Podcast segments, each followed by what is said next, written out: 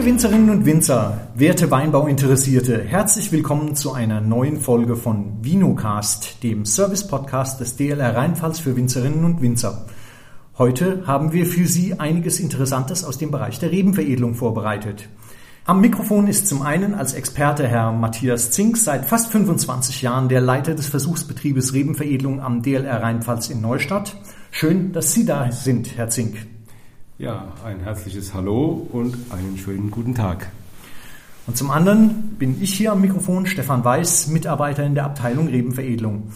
Ich arbeite erst seit etwa zwei Jahren am DLR und bin damals völlig unbelastet von weinbaulichen Vorkenntnissen als Aushilfskraft in die Rebenveredelung hineingestolpert.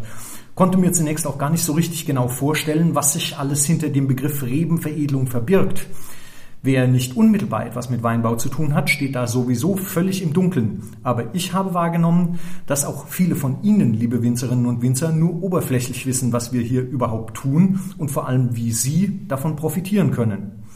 Deshalb bin ich sehr froh, dass Sie, Herr Zink, uns heute endlich mal eine ganze Reihe von Fragen zum Thema Rebenveredelung beantworten werden, die unsere Hörerinnen bisher nie zu stellen wagten oder vielleicht nicht einmal wussten, dass sie sie gerne stellen würden. Mhm. Außerdem haben Sie, soweit ich weiß, auch noch einige ganz konkrete Handlungsempfehlungen im Gepäck, die Sie unseren Winzerinnen und Winzern für die nun anstehende Anpflanzsaison mit auf den Weg geben können. Mhm. Zunächst mal einige grundsätzliche Fragen. Was genau ist Rebenveredelung eigentlich und warum macht man das?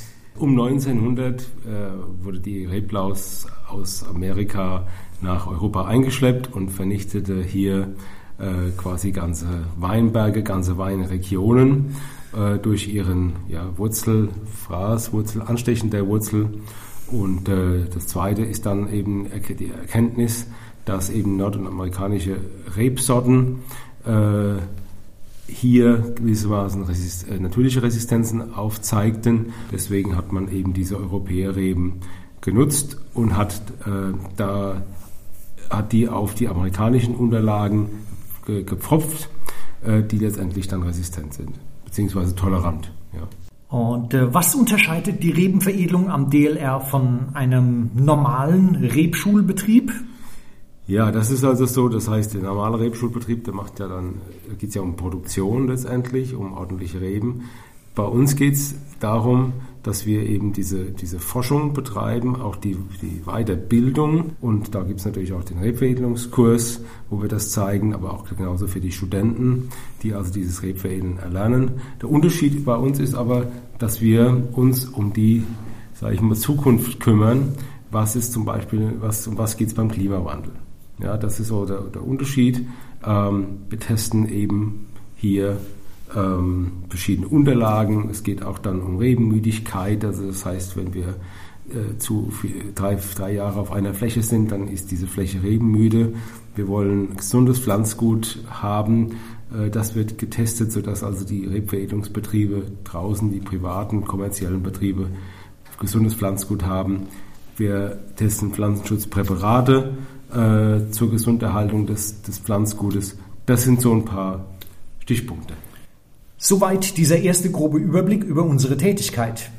Es wird aber sicherlich demnächst noch eine weitere Folge geben, in der wir Sie etwas genauer hinter die Kulissen der Rebveredelung am DLR blicken lassen, dahin, wo die eigentliche Magie passiert. Nun aber zu unseren Praxistipps. Immer wieder mal muss man ja im Wingert alte, kranke oder gar abgestorbene Rebstöcke ersetzen. Vielleicht steht so ein, sogar eine komplette Neuanlage eines Wingerts an. Dabei können viele Fragen auftauchen.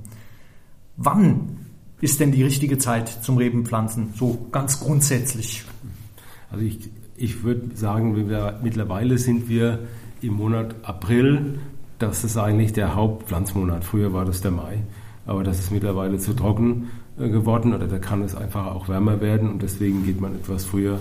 Man muss natürlich aufpassen, dass man die, die Spätfröste, äh, dass es da noch keinen Austrieb hat, weil ansonsten die Betriebe, Betriebe Betrieb abfährt. Ja.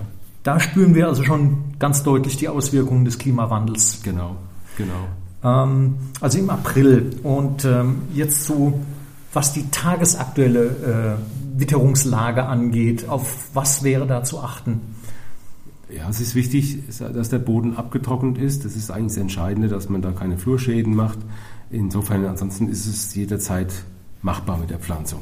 Ja, das ist, der Boden muss vorbereitet sein, entsprechend äh, mal feinkrümelig, ähm, entweder gefräst oder auch mit der Scheibenecke oder mit dem Risser gut bearbeitet, mit der, einfach so, dass es beim Pflanzen äh, an die Wurzeln der Boden nachrieselt. Mhm. Ähm, was ist denn äh, sonst noch so zu beachten, um ein optimales Anwachsen zu garantieren? Sie haben jetzt gerade schon über die Vorbereitung des Bodens ein bisschen gesprochen. Äh, wie sollte der Boden beschaffen sein? Wie sieht es mit Bewässerung aus? Genau, also bei der Bewässerung ist es eigentlich notwendig, dass vor allem die Reben, die, wenn die vom Rebveredler kommen, dass die mal für zwei, drei Tage im Wasser stehen, bevor sie gepflanzt werden. Die Reben sind im Kühlhaus vom etwa November bis dann zur Pflanzung. Und wenn die rauskommen, dann bei, nach, äh, nach dieser Zeit, und da liegen die bei 2 Grad Celsius. Und wenn man sich vorstellt, wir haben jetzt äh, April, da kann das schon mal 20, 25 Grad sein, dann ist das ein Temperaturunterschied. Damit es keinen Schock gibt, sollten die Reben einfach ein bisschen im Wasser stehen, sich akklimatisieren. Und dann ist es auch kein Thema, sowohl bei normalen als auch bei Hochstammreben sollte man das machen. Mhm. Äh, Sie sprechen die normalen und die Hochstammreben an. Was sind denn eigentlich die Vor- und Nachteile von diesen äh, beiden unterschiedlichen äh, Rebtypen? Wann würde man bevorzugt was einpflanzen? Gibt es da auch vielleicht Unterschiede, was die Neuanlage eines Wingerts oder einfach nur die Nachpflanzung äh, angeht? Ja, da gibt es Unterschiede. Und zwar ist es so, dass ähm, der Winzer bestellt zwei Jahre vor dem Jahr der Pflanzung die Reben ähm, das hängt einfach damit zusammen, dass es, äh, der Veredelungsprozess entsprechend so lange dauert, die Vorbereitung. So, und da wird schon festgelegt bei der, bei der Aufarbeitung der, der Unterlagen, ob es eine Hochstammrebe wird oder ob es eine normale Rebe wird. Deswegen sind diese Vorbestellungen auch entsprechend wichtig. Mhm.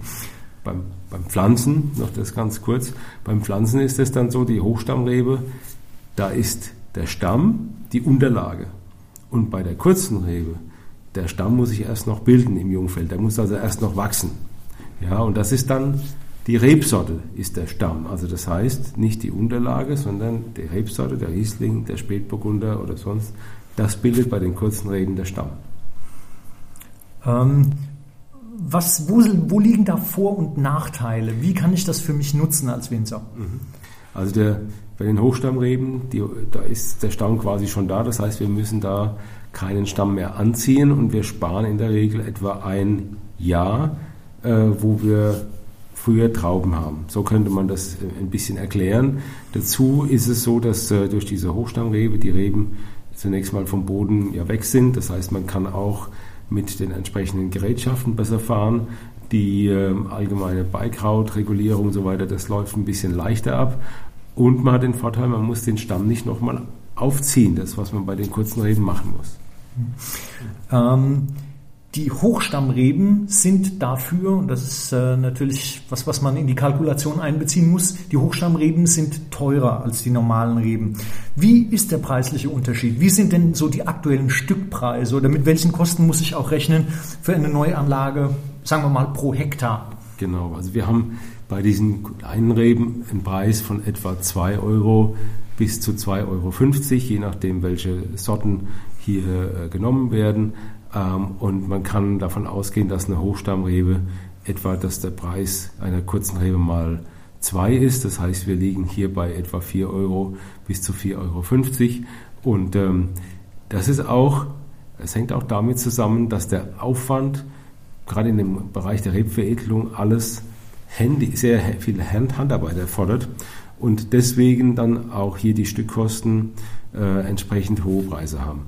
Wenn es jetzt nochmal auf die Fläche geht, also das heißt also pro Hektar, wir rechnen heute im Schnitt mit 50.000 in Klammern, je nachdem wie aufwendig kann man auch sagen, im Grenzbereich vielleicht auch mal 60.000 Euro pro Hektar, bis ein Weinberg steht, bis die ersten Trauben kommen. Und dann ist es natürlich so, dass der Weinberg auch so beschaffen sein muss, dass er wenigstens 25 Jahre lang stehen kann. Das Pflanzgut, das, äh, das die Winzerinnen und Winzer aus der Rebschule dann erwerben, ähm, wir gehen jetzt mal davon aus, dass all unsere Rebschulen eine gute Qualität an Pflanzgut liefern. Aber woran genau erkenne ich denn wirklich hochwertiges, gesundes Pflanzgut? Es gibt eine Reihe von Kontrollstellen. Ähm, während, der, während der Phase der Rebenveredelung. Das eine ist so, dass also die, die, das Edelreismaterial, also die eigentliche Sorte, die später letztendlich auch der Wein, den Wein geben soll, dass dieses Edelreismaterial nicht von irgendwelchen Weinbergen ist, sondern diese Weinberge sind äh, entsprechend züchterisch bearbeitet. Es gibt also hier einen, einen Züchter, sozusagen eine Person oder ähm, ja, ich sag mal einem ähm, jemand, der sich um diese, diese Stücke kümmert, dass also das, das normale Wachstum, dass also keine Krankenstöcke dabei sind, dass diese Stücke auch mitunter auf äh, virusfrei sind, ähm, natürlich auch reblausfrei. Ähm, und das Gleiche wird auch bei den Unterlagen gemacht. Dann haben wir, wenn die zwei zusammen veredelt werden, wird auch äh, in der Rebschule nochmal die Rebschule kontrolliert und auf, äh, äh auf Krankheiten geprüft. Und da werden in, in dieser Zeit, in dieser Rebfädungsphase werden verschiedene, ich nenne es jetzt mal so, Zertifikate oder äh, Prüfungen durchlaufen, die dann immer auch mit den entsprechenden Behörden unterstützt sind und dadurch auch gewährleistet wird, dass das Pflanzgut hochwertig ist. Das heißt, ich muss mir da selbst eigentlich gar keine Sorgen drum machen, sondern äh, das wird im Vorfeld alles so gut kontrolliert, dass ich immer damit rechnen kann und davon ausgehen kann, hochwertiges Pflanzgut zu erhalten. Ja, und das garantiert dass äh, Pflanz, äh, Pflanz, der Pflanzenpass, also das Etikett, was quasi auf den Reben letztendlich drauf ist, auf jedem Rebenbündel.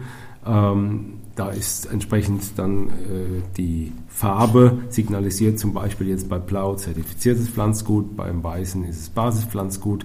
So, und das, dieses Pflanz, dieser Pflanzenpass, dieses Etikett garantiert sauberes Pflanzgut, was Virusstatus angeht, was Reblaus angeht und garantiert halt auch noch entsprechend ähm, die, die, Stückzahl, die drin ist und so weiter. Also das ist alles darauf beschrieben und insofern ähm, ist das eigentlich von, von der Seite her passend. Gut. Äh, wir haben darüber gesprochen, wie wir äh, die Anpflanzung optimal vorbereiten können, damit alles gut klappt. Wenn nicht alles optimal klappt, was wären denn so typische Probleme, die bei einer Anpflanzung auftreten könnten? Ähm, was sind vielleicht auch typische vermeidbare Probleme?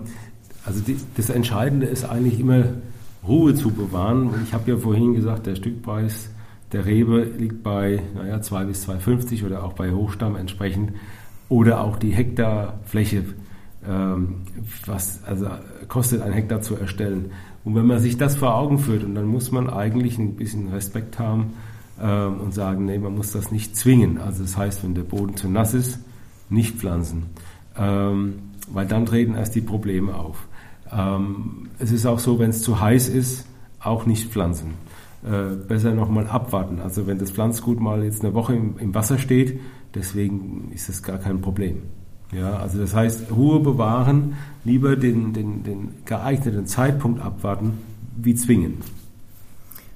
Gut, dann sind wir jetzt mit einer ganzen Reihe interessanter und spannender Informationen versorgt. Ähm, Herr Zink, ich bedanke mich recht herzlich für Ihre Ausführungen. Es war Gerne. sehr interessant und sehr lehrreich. Äh, und mir bleibt nur noch all unseren Winzerinnen und Winzern da draußen nun eine erfolgreiche Anpflanzsaison und überhaupt eine richtig gute Saison zu wünschen. Bis zur nächsten Folge Vinocast. Tschüss. Tschüss.